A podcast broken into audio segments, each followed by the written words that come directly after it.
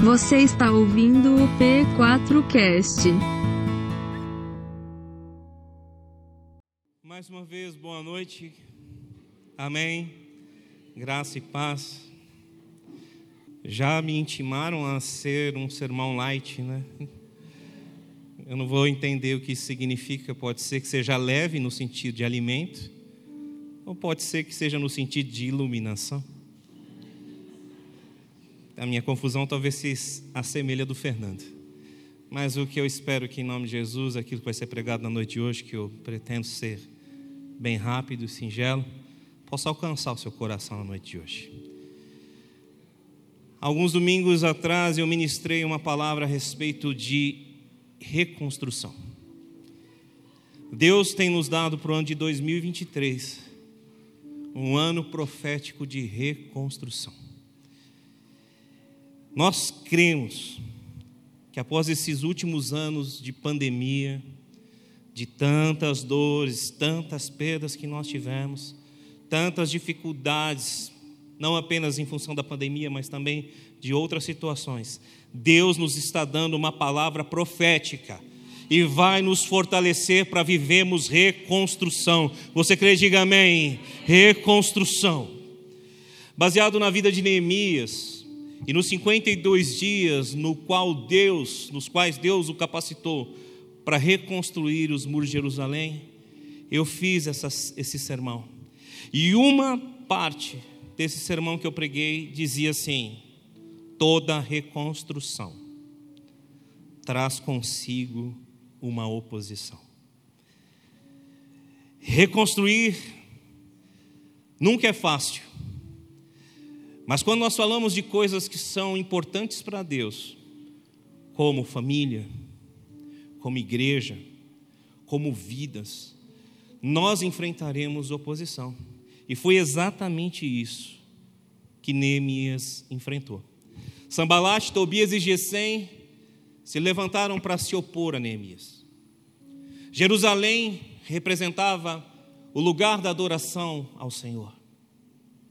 Assim como hoje a sua vida como templo do Espírito Santo representa o lugar de adoração ao Senhor. Você crê nisso? Diga amém. Deus não habita mais em templos feitos por mãos humanas, mas Ele habita a minha vida e a tua vida. A igreja é um lugar de adoração quando nós, enquanto o corpo de Cristo, nos reunimos. Então, quando nós falamos de reconstrução de igrejas, reconstrução de famílias, nós estamos falando de algo que tem um símbolo muito forte e grande o lugar da presença do Senhor o lugar onde o Senhor se manifesta, o lugar do sobrenatural, o lugar do mover de Deus. Você crê nisso? Amém. É do interesse de Deus reconstruir as nossas famílias, as nossas vidas e a nossa igreja. Você crê? Então repete isso comigo. É do interesse de Deus reconstruir a minha vida, a minha família a minha igreja. É do interesse do Senhor. Ele está ao nosso lado. Então pode se levantar a oposição que vier a se levantar. Podem se levantar as tempestades que vierem se levantar. Deus estará conosco. E se Deus é por nós, quem será contra nós? Tempestades não podem nos parar. Como tem sido ministrado pelo louvor aqui da igreja, o Coliseu não parou a igreja do Senhor. Imperadores não pararam a igreja do Senhor. A perseguição não parou a igreja do Senhor. Ninguém pode parar a igreja do Senhor. As tempestades da vida não vão nos parar. Você crê nisso? Diga amém. De uma maneira muito simples, eu queria que você guardasse aí no seu coração o título do sermão de hoje: Vencendo as tempestades da vida. Eu até tenho vergonha de dizer que isso é um sermão, porque talvez eu vou misturar pregação, testemunho, discurso. Talvez tudo que eu vou falar aqui vai ser tudo, menos um sermão teologicamente correto. Então eu queria que você abrisse seu coração e não criasse expectativas com relação ao homem que fala aqui, mas criasse expectativas em relação ao Deus que está na sua vida, ao Deus da sua casa, ao Deus da sua família. Não crie expectativa em relação àquilo que eu vou dizer, mas crie expectativas em relação a tudo que o Senhor vai fazer. Te confesso que esse é um dos sermões mais difíceis que eu escrevo. E daqui a pouco talvez você vai entender por quê. Então queria muito, de coração, que a palavra do Senhor entrasse dentro de ti e que te levasse ao entendimento completo de que Deus fará algo tremendo na sua vida, na sua casa, na sua família. O ano ainda não acabou. E o sobrenatural de Deus está aqui. E Deus vai tocar o seu coração, vai te levantar, para que ainda em 2022 você comece a viver toda a reconstrução que Ele vai fazer na sua vida ao longo do ano que vem. Você entende isso? Diga amém. Vamos orar? Feche seus olhos, curva sua fronte. Pai bendito, por tua grande misericórdia e infinita bondade, nosso Aba, nosso amado, toca os nossos corações na noite de hoje. Como diz a canção que o Tiago está ministrando aqui no teclado, nos guia a tua presença, nos guia, Senhor, diante de ti, para que nós possamos vencer as tempestades da nossa vida nos faz caminhar sobre as águas, nos faz viver diante de Ti como homens e mulheres cheios do Espírito Santo. Faça isso para a glória do Teu nome. Fala conosco através da Escritura, em nome de Jesus. Amém e amém. Abra sua Bíblia comigo no Evangelho de Marcos, capítulo 4. Queria que você me acompanhasse, por favor. dos versos 35 a 41.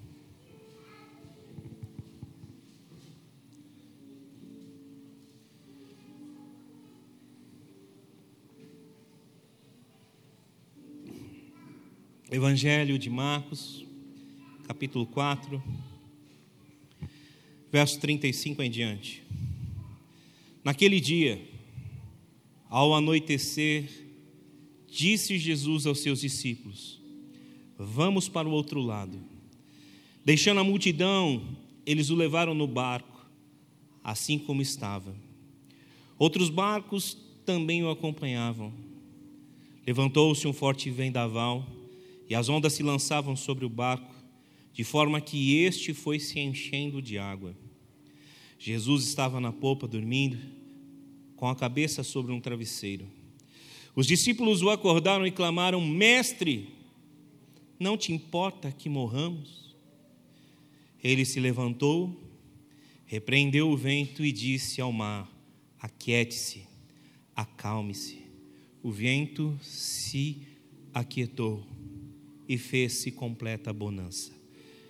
Então perguntou aos seus discípulos: Por que vocês estão com tanto medo? Ainda não têm fé? Eles estavam apavorados e perguntavam uns aos outros: Quem é este que até o vento e o mar lhe obedecem? Quem é esse que até o vento e o mar lhe obedecem? Esse texto é extremamente conhecido nos evangelhos. Jesus vai evidenciar aqui aos seus discípulos, aos seus alunos, o seu poder para repreender o vento, o mar, a tempestade. Seus alunos, simplesmente no meio da sua tormenta, fazem uma declaração em forma de pergunta: Mestre, não te importa que morramos?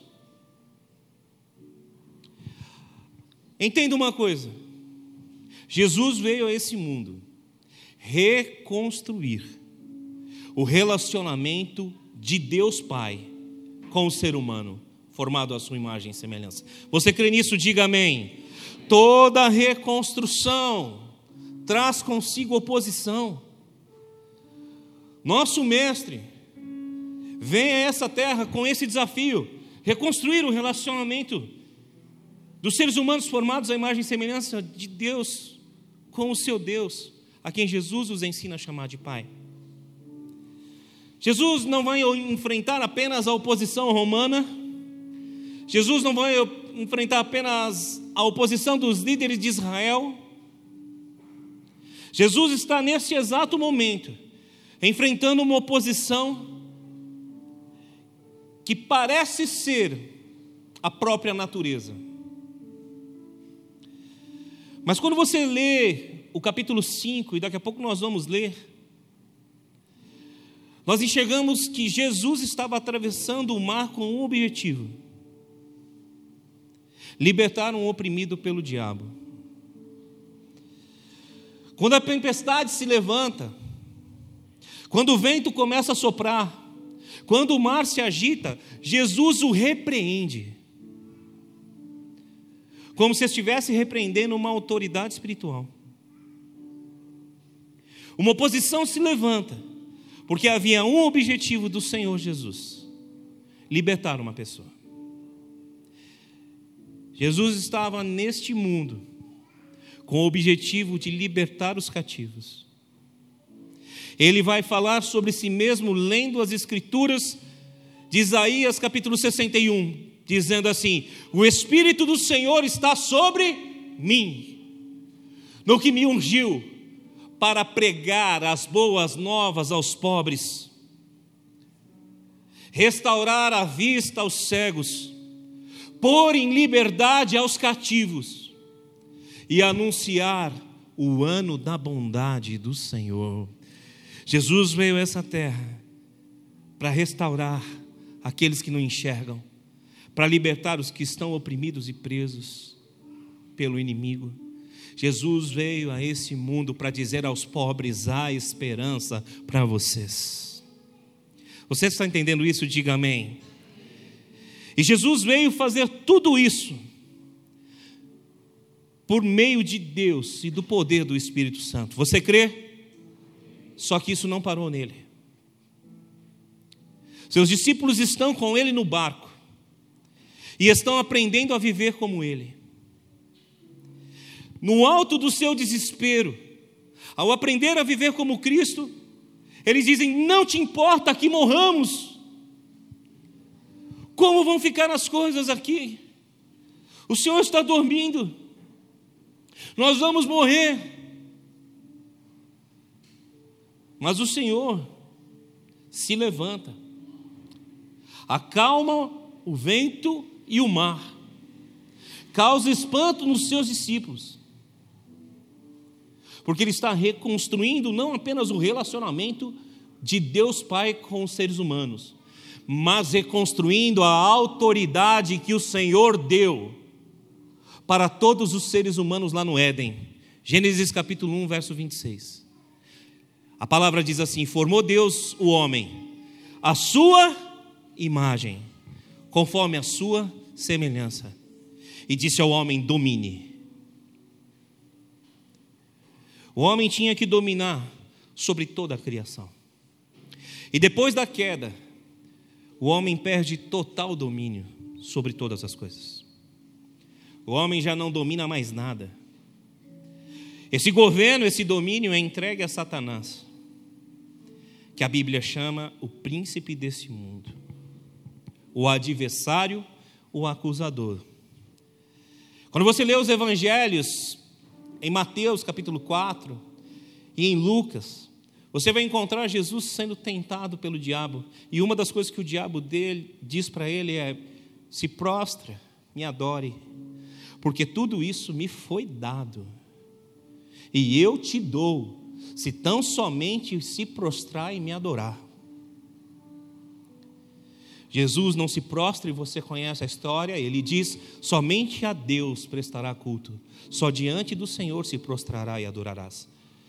E a Bíblia nos narra que neste momento o diabo deixa os anjos do Senhor, vem e o servem. Lembra disso nos evangelhos? Diga amém. O diabo está oferecendo para ele o domínio dos reinos do mundo, não apenas dos reinos dos homens, mas também de toda a natureza, o reino vegetal, o reino animal. o reino mineral. O diabo está oferecendo a ele: Eu te dou, não precisa de cruz, não precisa sofrer, eu te dou. Se me adorar, eu te dou. Aprenda uma coisa: quando o nosso opositor, o nosso inimigo se levanta, ele não se levanta para brincar conosco, ele não se levanta para jogar conosco, ele se levanta para tentar nos tirar dos propósitos de Deus para a nossa vida. Está entendendo? Diga amém. Por favor, vá abrindo o seu coração e a sua mente, para que o Espírito Santo fale ao seu coração sobre reconstrução. Deus mandou Jesus à terra para reconstruir o seu relacionamento com a humanidade. E tudo isso é feito por meio da morte de Jesus na cruz e por meio da salvação que ele nos deu. Você entende isso? Diga amém. Deus mandou o seu filho à terra para restaurar a autoridade do homem sobre todas as coisas. Porque Jesus tinha autoridade para repreender o vento, para repreender o mar, para expulsar demônios, para curar enfermos, e ele disse: Aquele que crer em mim, coisas ainda maiores fará. Em meu nome expulsarão demônios, curarão os enfermos. Você crê nisso? Diga amém. Somos uma igreja profética que crê no mover sobrenatural do nosso Deus. Jesus está reconstruindo, restaurando essa autoridade. E é exatamente por isso que ele vai dizer aos seus discípulos: Por que é que vocês têm medo?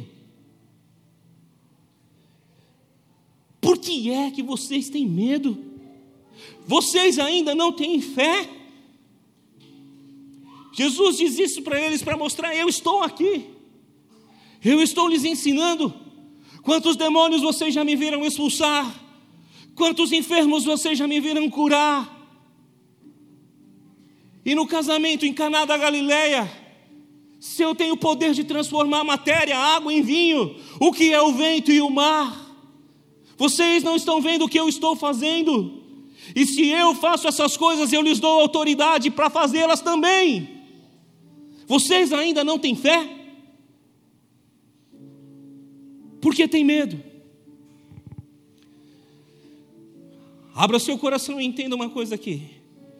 Se você é salvo em Cristo Jesus, diga glória a Deus, diga obrigado, Senhor, mas nada terminou na salvação. Na salvação, Deus apenas começou a fazer uma grande obra na sua vida e na sua família. Diga amém se você entende isso. Depois que Jesus nos salva, Ele nos dá poder de filhos e nos dá poder para sermos seus discípulos, para anunciar os evangelhos e fazer isso em nome do Pai, do Filho e do Espírito Santo. Fazer isso com poder e com ações que evidenciem quem é o nosso Deus. Você crê, diga amém. Não aceite de forma alguma que o vento e o mar que tem se levantado contra a sua vida, coloquem em xeque quem é o seu Deus. Ele é o seu Pai. Você crê, diga amém.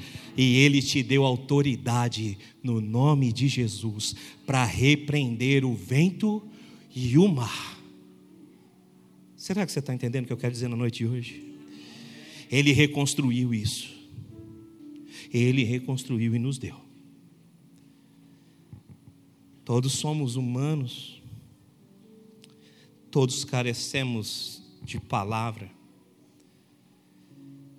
E eu não quero de forma alguma fazer com que a minha fala seja a fala de um homem forte e poderoso que vive constantemente vencendo o mar e o vento sem medo. Por isso que eu disse que a minha pregação é uma mistura de testemunho de discurso, e talvez de fato ela seja, em último lugar, alguma pregação teologicamente correta.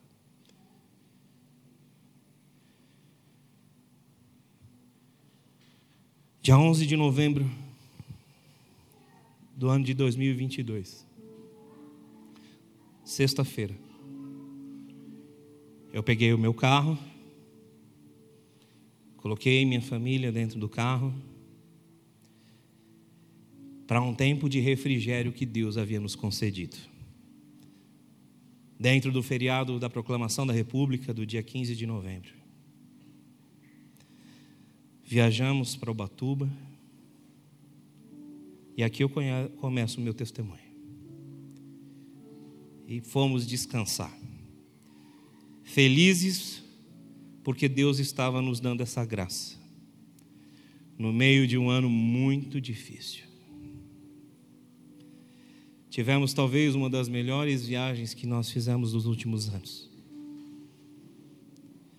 Descansamos, nos divertimos também, rimos bastante, principalmente porque eu peguei uma faca para deixar do lado da cabeceira da cama, caso algum invasor tentasse entrar na casa e eu proteger a minha família. Isso já virou piada na igreja, mas não tem problema. Como o Fernando me pediu para pregar light, eu estou tentando fazer isso.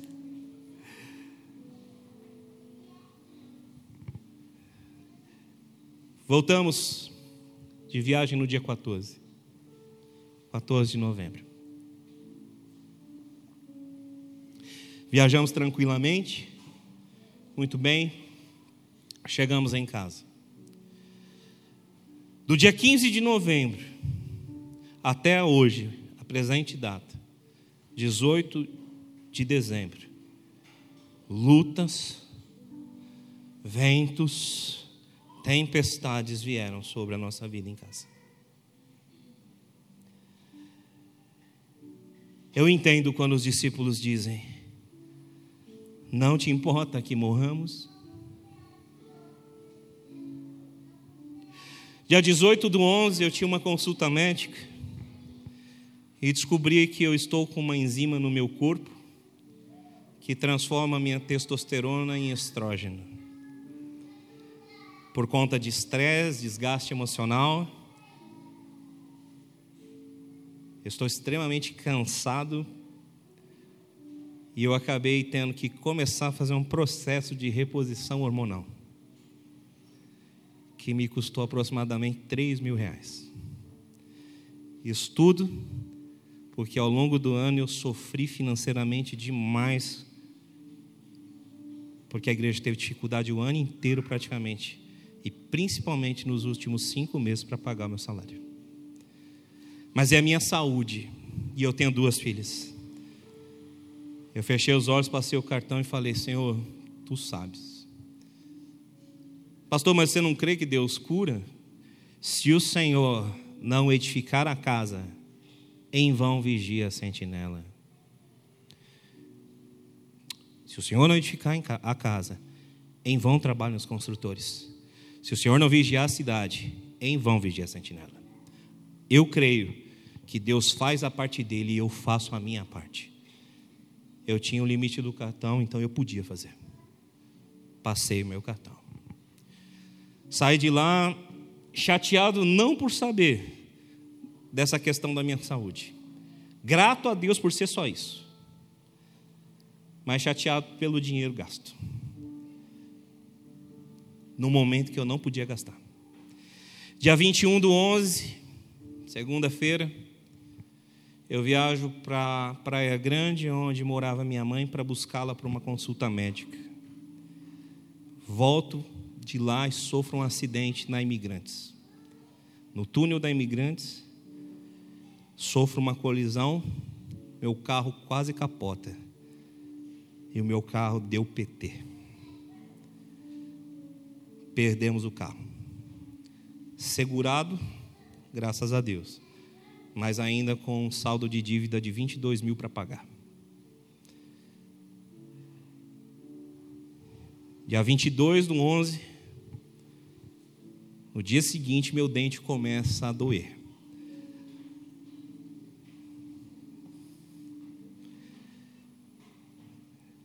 Dia 8, dia 21 do 11, meu, meu dia 22, meu dente começa a doer. Eu vou ao médico, acho que o dentista, acho que no dia 27, 28, não me recordo agora. Canal. 29 do 11 mais R$ 1.500 que eu não podia gastar. Tempestade, vento. Não te importa que eu morra, Senhor. Tu sabes que eu não posso viver dessa forma. Dia 8 do 12, minha mãe é internada Passamos dias com ela no hospital. E minha mãe, no dia 13 de dezembro, falece. Passamos cinco dias no hospital velando a minha mãe, que havia perdido a consciência. Eu e as minhas irmãs. Dia 14 do 12, eu enterro minha mãe, com 67 anos. Que assistiu o culto todo domingo.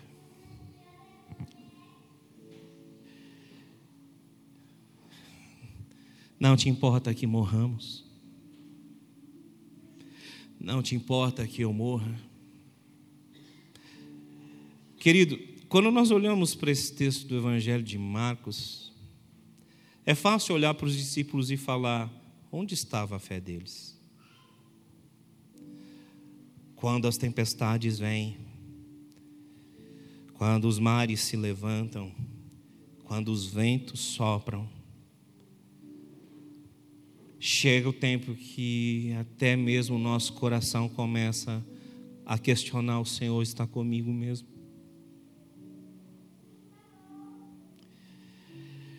18 do 12 eu estou aqui ministrando. E como eu disse no começo, esse é um dos sermões mais difíceis que eu escrevi esse ano.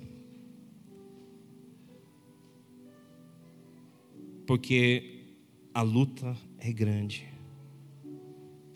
Mas nesse exato momento, no dia 18 do 12 do ano de 2022, eu posso afirmar: Ele está comigo, Ele está acalmando a tempestade, Ele não me abandonou, Ele não me deixou. E Ele não vai me deixar. E nesse dia 18 do 12, eu ouso dizer para você essas palavras como testemunho de alguém que é imparável, porque crê no nome do Senhor. Deus te levantou, amado irmão, para ser imparável. Não importam as suas dúvidas, não importam os seus medos e nem tampouco se pensamentos como os que ocorreram com os discípulos e comigo podem vir à sua cabeça. Deus te chamou para ser mais que vencedor. Deus te chamou para confiar nele. Jesus está no barco e quando ele está no barco, o vento e o mar têm que obedecer. O o que importa é que nós aprendamos.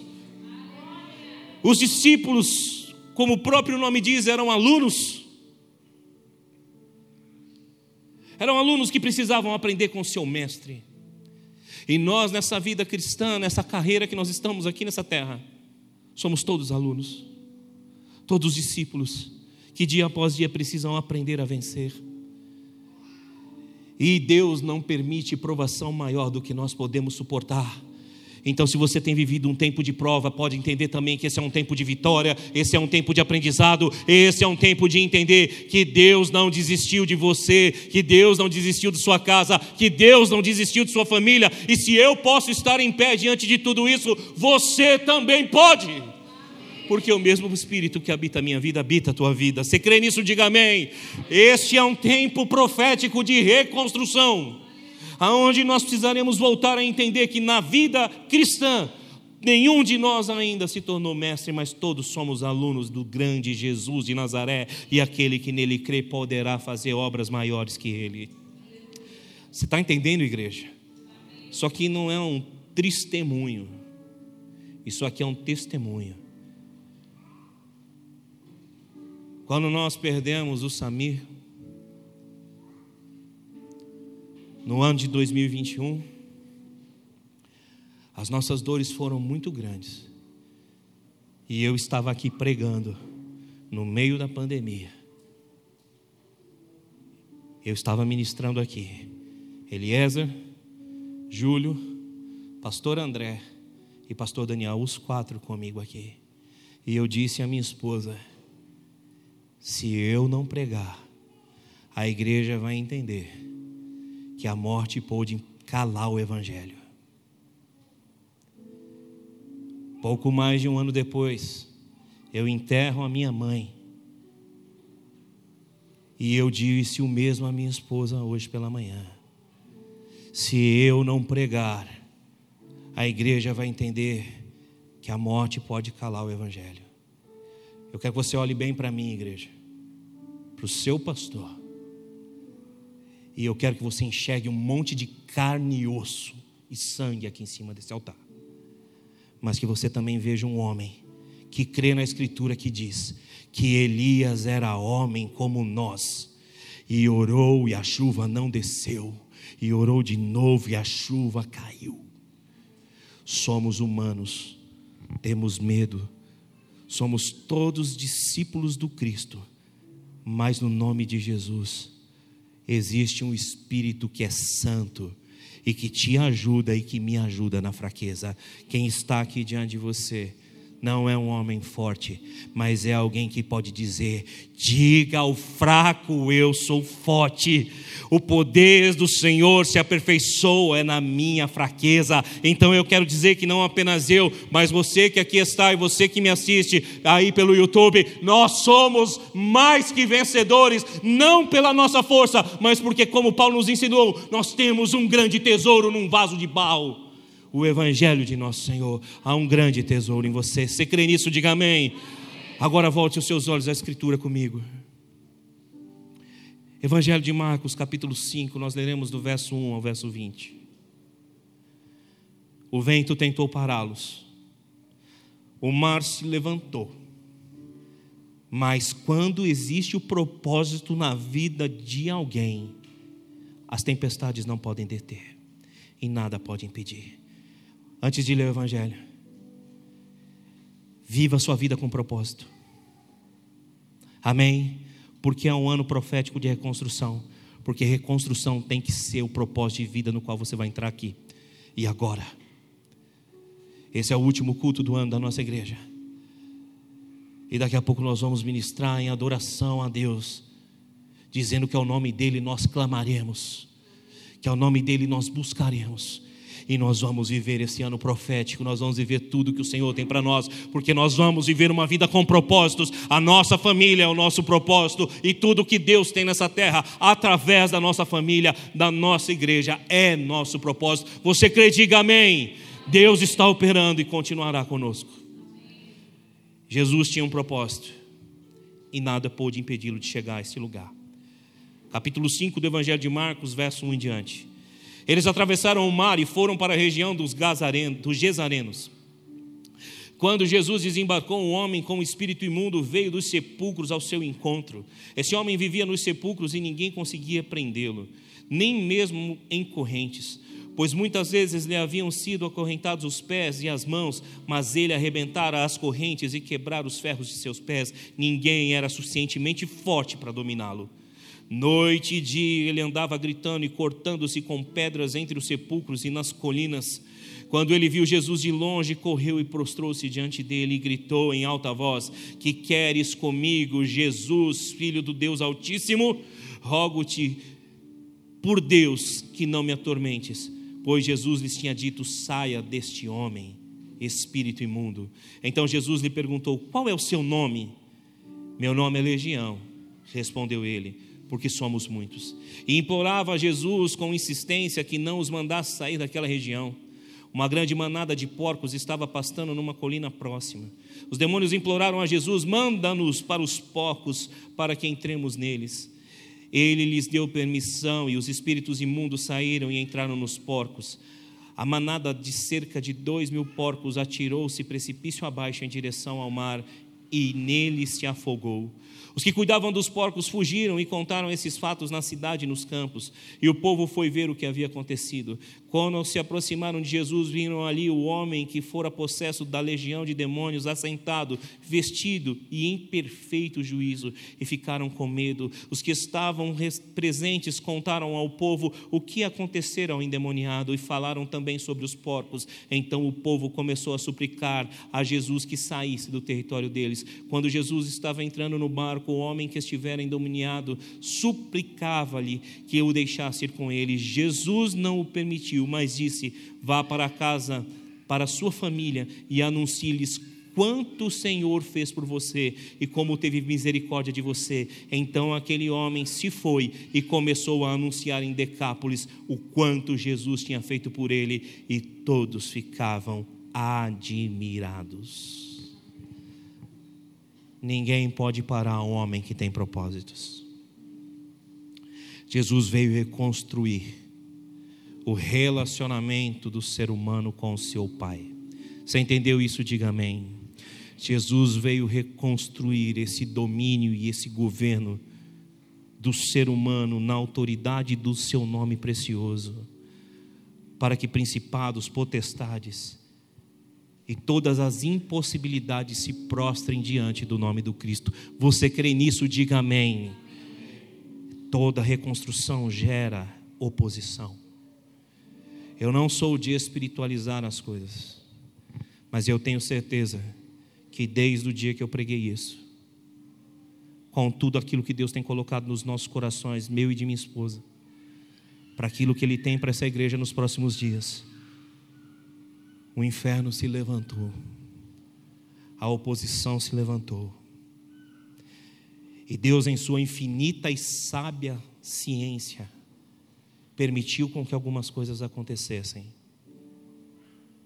Não para a morte, mas para o aprendizado, para a força. Em 1994, nós ganhávamos o tetracampeonato, faz tempo. Lembra disso?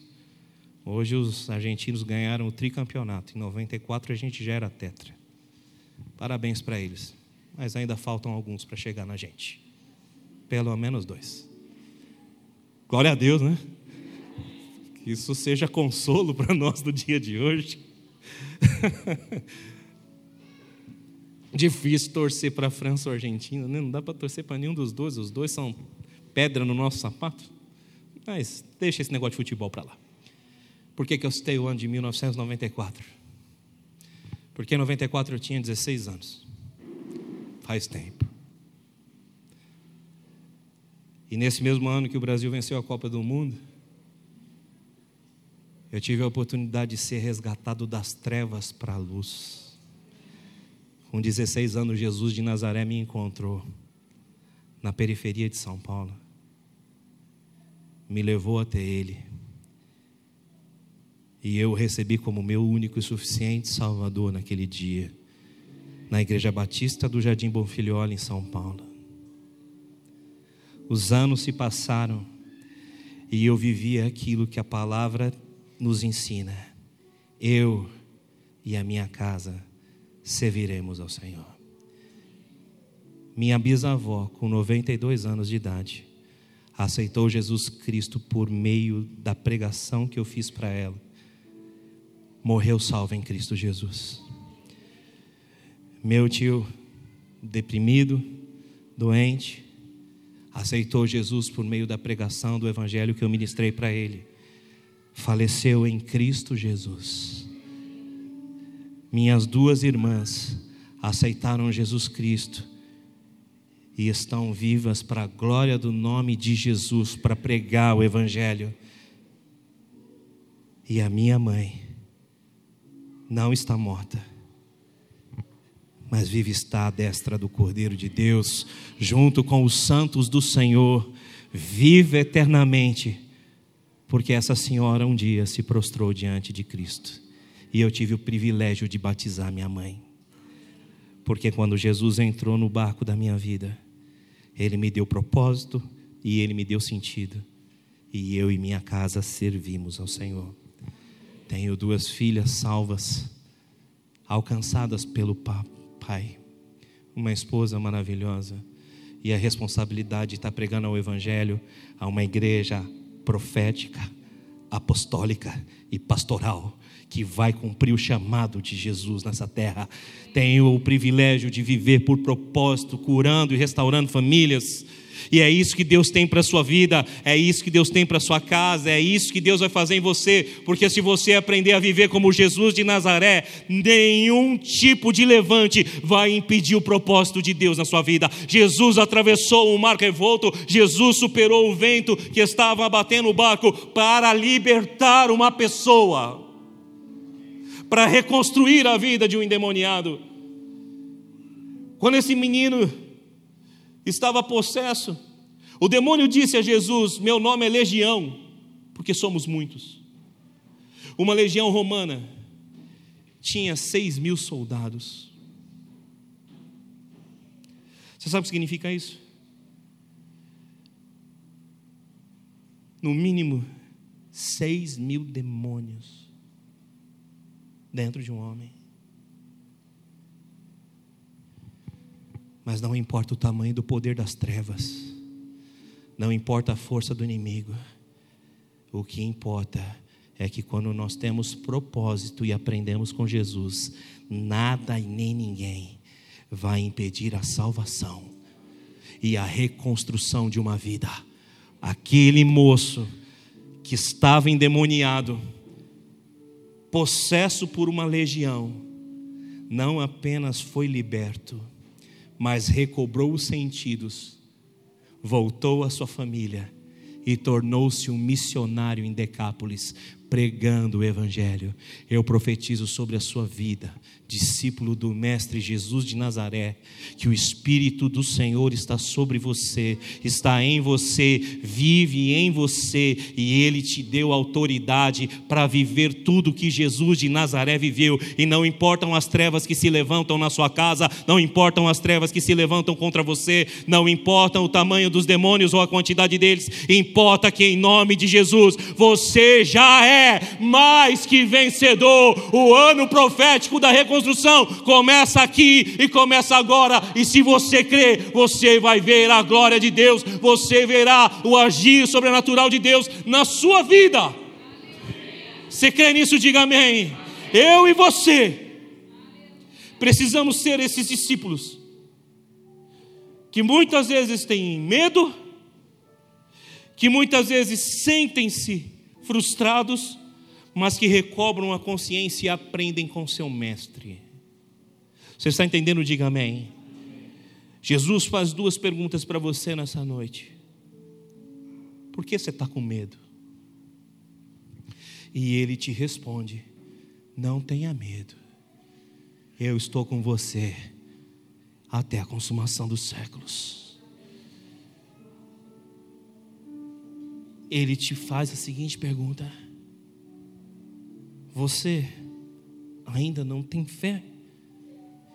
E Ele vai te responder: Aquele que crê em mim fará as mesmas obras que tenho feito, e obras ainda maiores fará. Tão somente creia. Tão somente creia. Jesus não deixou você sozinho. Carne, osso e sangue. É isso que tem diante de você. Esse é o teu pastor. Que na noite de hoje não te prega um sermão teologicamente correto.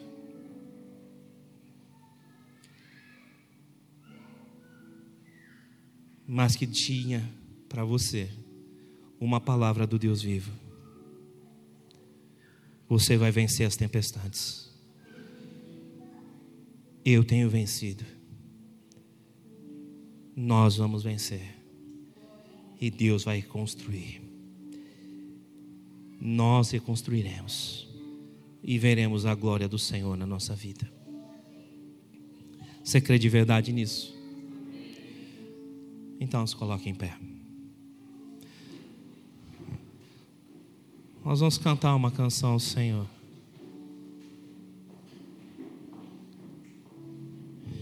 E eu queria que você cantasse de todo o teu coração.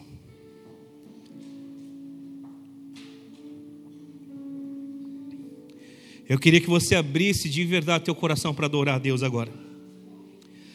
Por favor, você está aqui, diga amém. Você entendeu o que te foi ministrado? Diga amém. Eu sei que não é fácil. Eu sei que é difícil crer. Mas eu vou te dizer, se você não crê pela sua força, creia pela força dele. E se você não crê porque você é pecador, eis diante de você um pecador também. Mas há um pecador em mim e em você que recebe a dispensação da graça do Senhor. Deus não desistiu da sua casa. Deus não desistiu da tua família.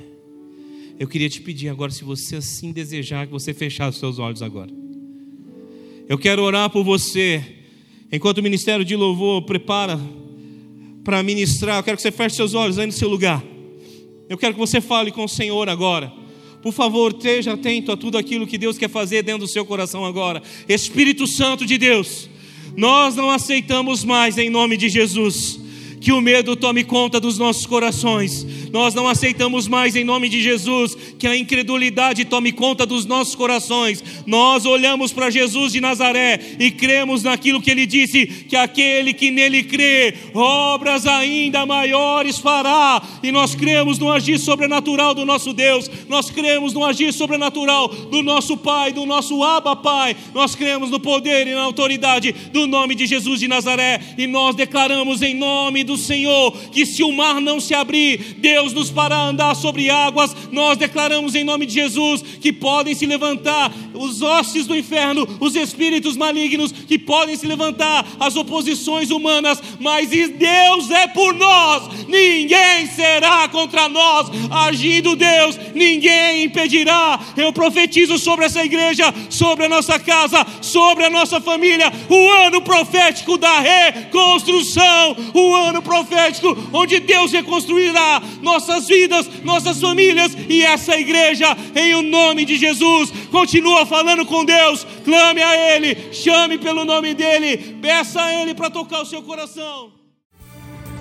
Para mais informações, acesse www.igrejaprojeto4.com.br.